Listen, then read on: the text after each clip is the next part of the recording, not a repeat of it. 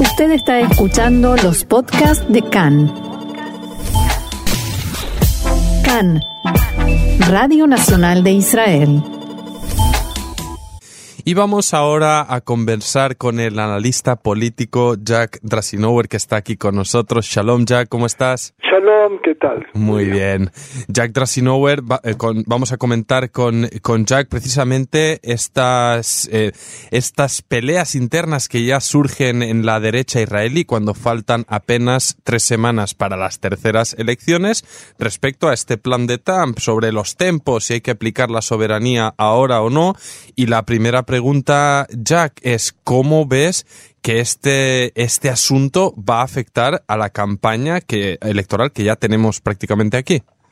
Bien, el eh, plan de paz o el plan del siglo, eh, de, así como Trump lo llamó, em, que fue producto de, un, de más de tres años de estudio, eh, trata de poner fin a un conflicto que lleva más de 100 años. Y es el conflicto palestino-judío o israelí-árabe.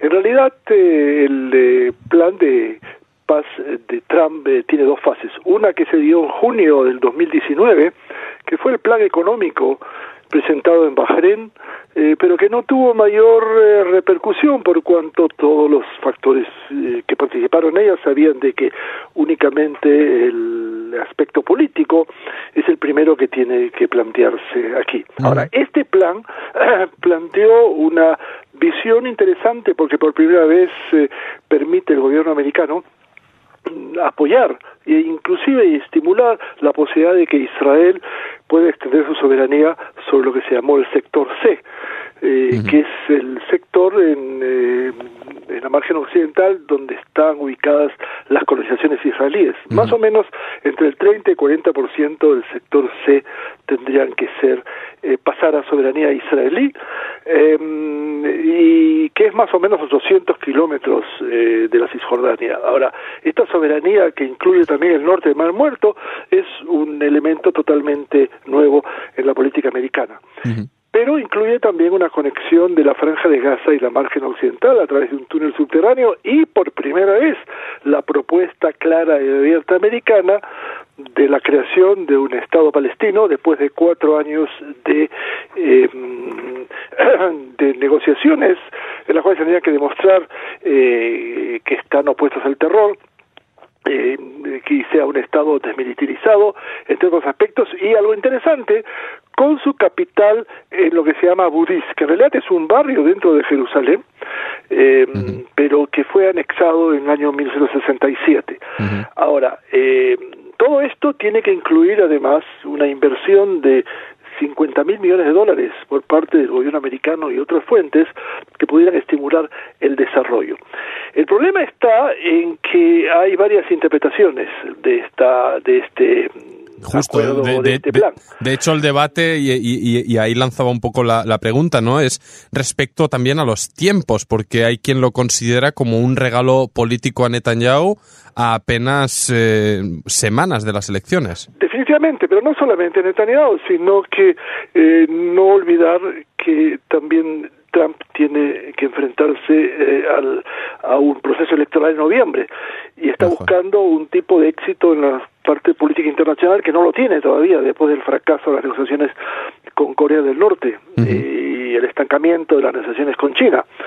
Eh, esta posibilidad que se pudiera dar a nivel de éxito eh, cambiaría radicalmente los marcos. Ahora, la discusión es interna en Israel muy interesante, es decir, sobre todo en la derecha, por cuanto el, eh, la visita y la participación de Netanyahu en el acto en el cual Trump presentó su programa, generó una aprobación total, pero cuando se analiza el, la propuesta, hay dos partes importantes y que están anexadas totalmente una a la otra. Es decir, la extensión de la soberanía israelí a las colonizaciones y al, como dije, al 30 o hasta el 40% del sector C, pero hay una condición muy clara, el establecimiento de un Estado palestino en, en, eh, en, estos en los territorios y además el hecho que Israel se compromete a no extender las colonizaciones en esos territorios en los cuales debe crearse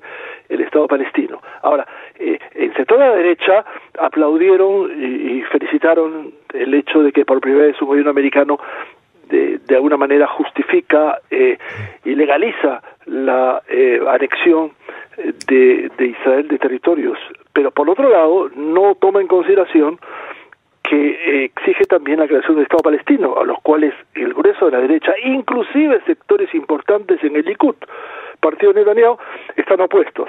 eh, la forma de salir de este impasse parece ser, ok, vamos a hacer una inmediata eh, anexión de los de las colonizaciones, lo cual por supuesto va a bloquear la posibilidad de que dentro de cuatro años que es el plazo que dio Trump para que se pudiera crear ese Estado palestino, a la prueba que le permitiría hacerlo, eh, esto va a ser, eh, no va a ser aceptado por los palestinos, etcétera. Eh, y creo que esta es la gran discusión. Ahora, eh, en realidad este acuerdo tiene varios problemas.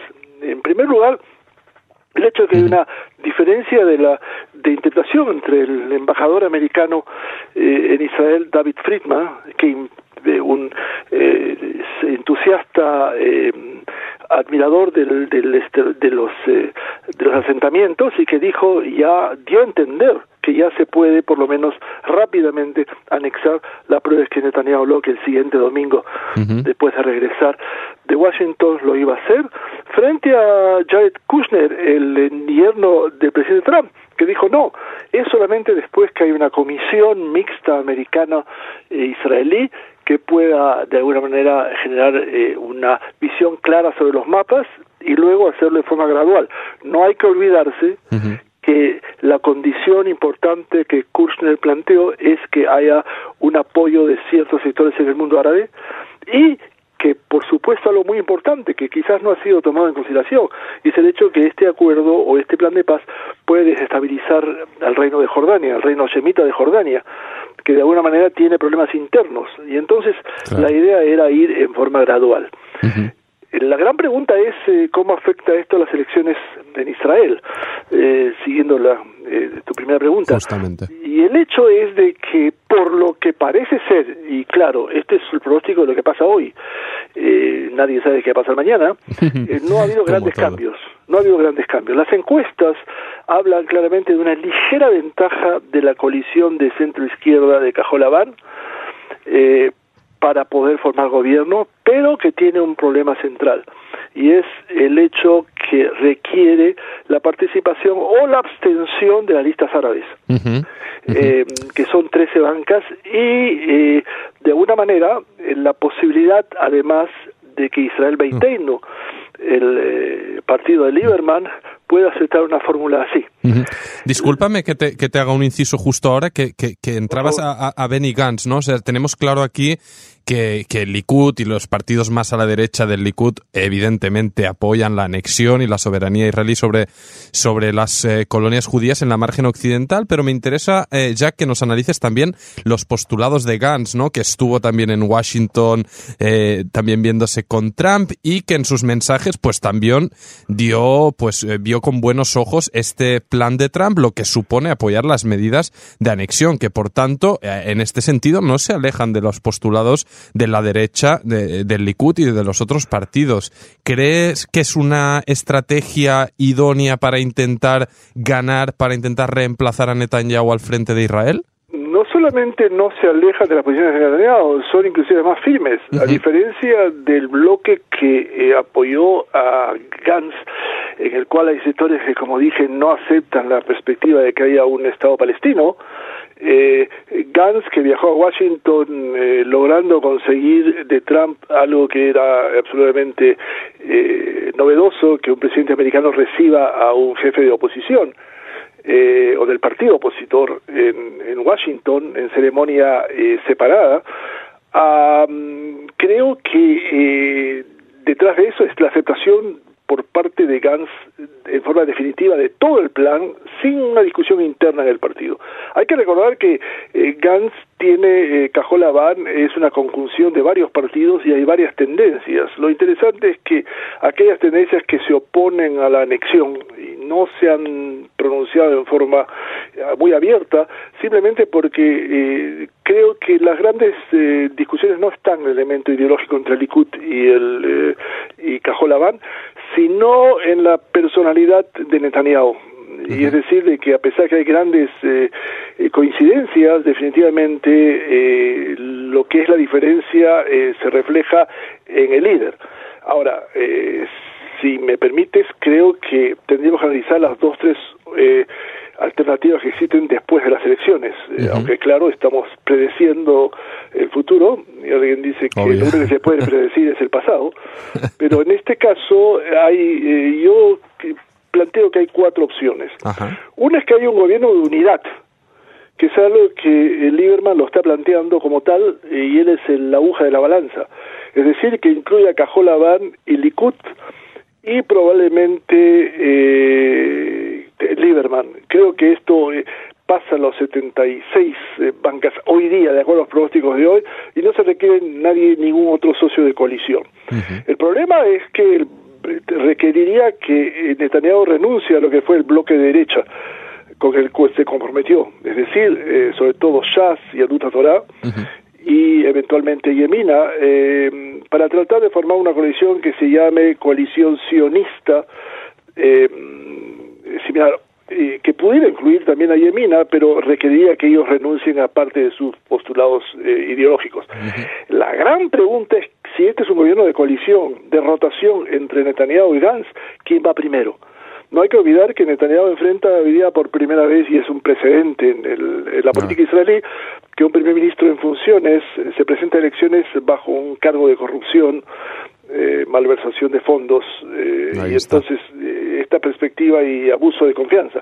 Y esta perspectiva es algo totalmente distinto. Pero quién es el primero Netanyahu no puede dejar que Gantz sea el primero porque lo deja en segundo término y a enfrentarse al juzgado en una situación de desventaja no siendo ya primer ministro. Gantz jamás podrá aceptar que eh, sea Netanyahu como tal y este es el impasse. La alternativa es un gobierno de minoría que incluiría Cajolabán, Abodai Meretz e Israel Beiteinu, eh, que llegaría hoy día entre 53 y 54 bancas, pero que tendría que superar el hecho que Israel Beiteinu eh, planteó claramente que no va a estar en coalición con un gobierno de Meretz, que un gobierno de Abodá y Meretz que incluye a Meretz, a pesar que ellos aceptan a Abodá por su visión de izquierda, pero que pudiera ser un gobierno de, minoría y que incluiría, y es importante, la primera fase, que es la presentación de cuál es el candidato que ellos prefieren al, para que el presidente defina quién va a poder empezar las negociaciones,